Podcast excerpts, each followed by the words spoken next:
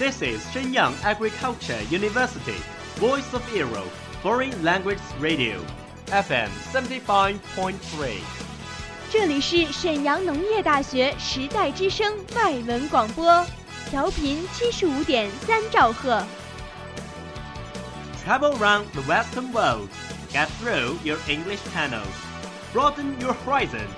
Welcome to E. VOE. 引领资讯潮流，掌控校园高度，用我们的精彩唤醒你的耳朵，收听最流行 V O E，愿你听。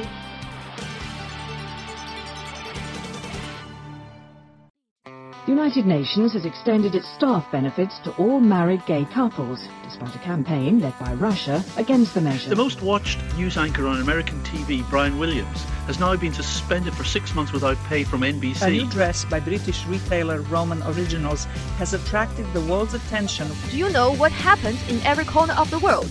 Have you ever been in a discussion of those buzzwords? Follow us, a whole world will open to you. Welcome to What Does the World Say?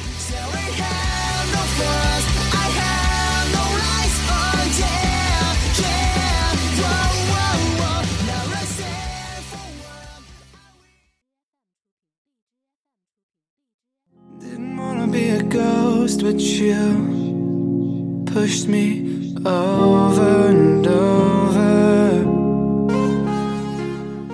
Hello everyone, welcome to the World Says from VOE Foreign Language Radio Station. I'm Petre. Fiona. Olivia. Today we were talking about 7-Eleven. The 7-Eleven was born in America.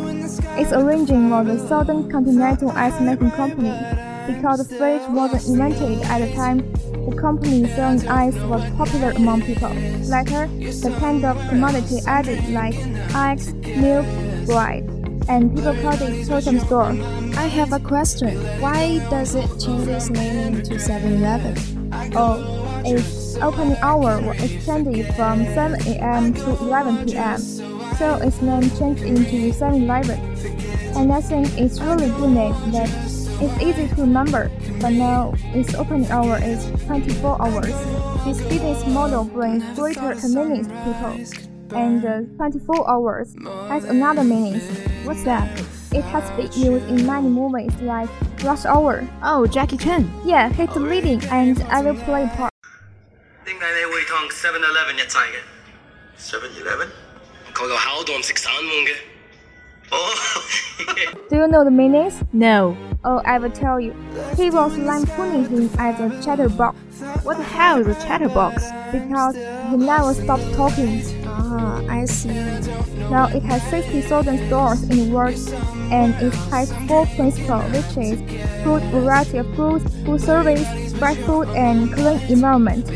As we know, the 7-Eleven is popular in Japan. There are three commodities known around the world. The first one is Slurpee, second is Big Gulp, and the last is Big Bite. You know what are they? No, I will. The first one is a partially frozen soft drink. The Slurpee machine has a separate spout for each flavor at tumbler or freezer. The machine is always located behind the counter. Common flavor are frozen cherry, coke, Mountain Dew. Wait, wait. What's Mountain Dew? Um, it tastes like whiskey, but it's still a kind of beverage. Oh, do you drink whiskey? No, I'm a pretty girl. Uh, they were given novelty names just such as Pink Fink, Adults Only, Moonshine, Kissing Cousin. The second one is also a kind of beverage which names Big Gulp. These two are both known for their relatively large drink sizes. The last one is called Big Bite. As its name shows, it's a super big hamburger with cheese and a hot dog. Can you imagine that? A single weighs about a quarter pound. If you want to eat it, what you must do is open up your mouth and take a big bite. Uh, 7-Eleven also sells all kinds of bentos that are especially popular in Japan. Fresh made daily sandwiches, salads, bakery items are at sale as well. 7-Eleven also provides all kinds of services, ATM, um, toilets. Wait, toilet? Yeah, toilets. Okay, cool. And smoking areas. Oh, smoking area. Do you use to put your cigarettes between your fingers? Oh, I'd better French fries. It's pretty good, but I have never seen it before. I think it's just one of the reasons. Their advertisement in China is not enough. I once downloaded this app. Guess what? The homepage is made of Thai. But I remember it appears in America. I can't even log in. Oh, it's strange. I can't mind it. Its origin was American and was famous in Japan, but its app was in Thai. Yeah, that's pretty awful. But I don't think it's the main reason. Yeah, I think another reason may be the 24 hours working system. Despite several cities, not many people would go to the convenience store after midnight. That'll decrease the income. Boss must learn like this. They may look for the cities that can open 24 hours, which is suitable for their thing. The cities with 7-Eleven have their hitters. People there live a busy life. They go to work early and come back very late with so tired and want to die up. The appearance of 7-Eleven exactly meets the needs because it has a full range of goods.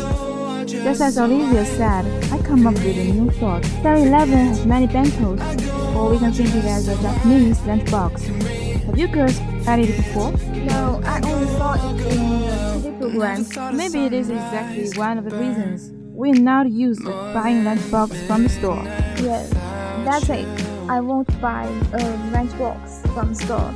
Uh, I think Dama would like to go that place. They won't pay any money and they can enjoy free air conditioners all the time. Such a strange idea. though it isn't very hot in one country.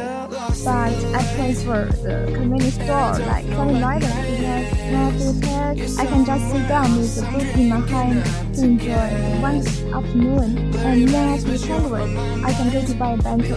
How about you? Well, I prefer a place where I can do everything just in a store Uh, whatever you guys say, I am already in love with the battle. Oh, that's all of the today's program. It's time for dinner. You guys want to eat battles? Of course. Oh, so you have battle. Today I'm going to your home. Wait for me. Welcome. Okay, our program is finished now. 感谢制作陈阳阳，我是播音何嘉欣 History，我是播音李雨晨 Fiona，播音李静林 Olivia。See you next time. Bye. You faded, so I bring someone home over and over. That's all of today's program. Thank you for listening. 如果你喜欢我们的节目，您可以同时在荔枝 FM、iTunes Store、Podcast 同时搜索 VOE 外文广播电台，为您呈现精彩往期节目。我们下期再见。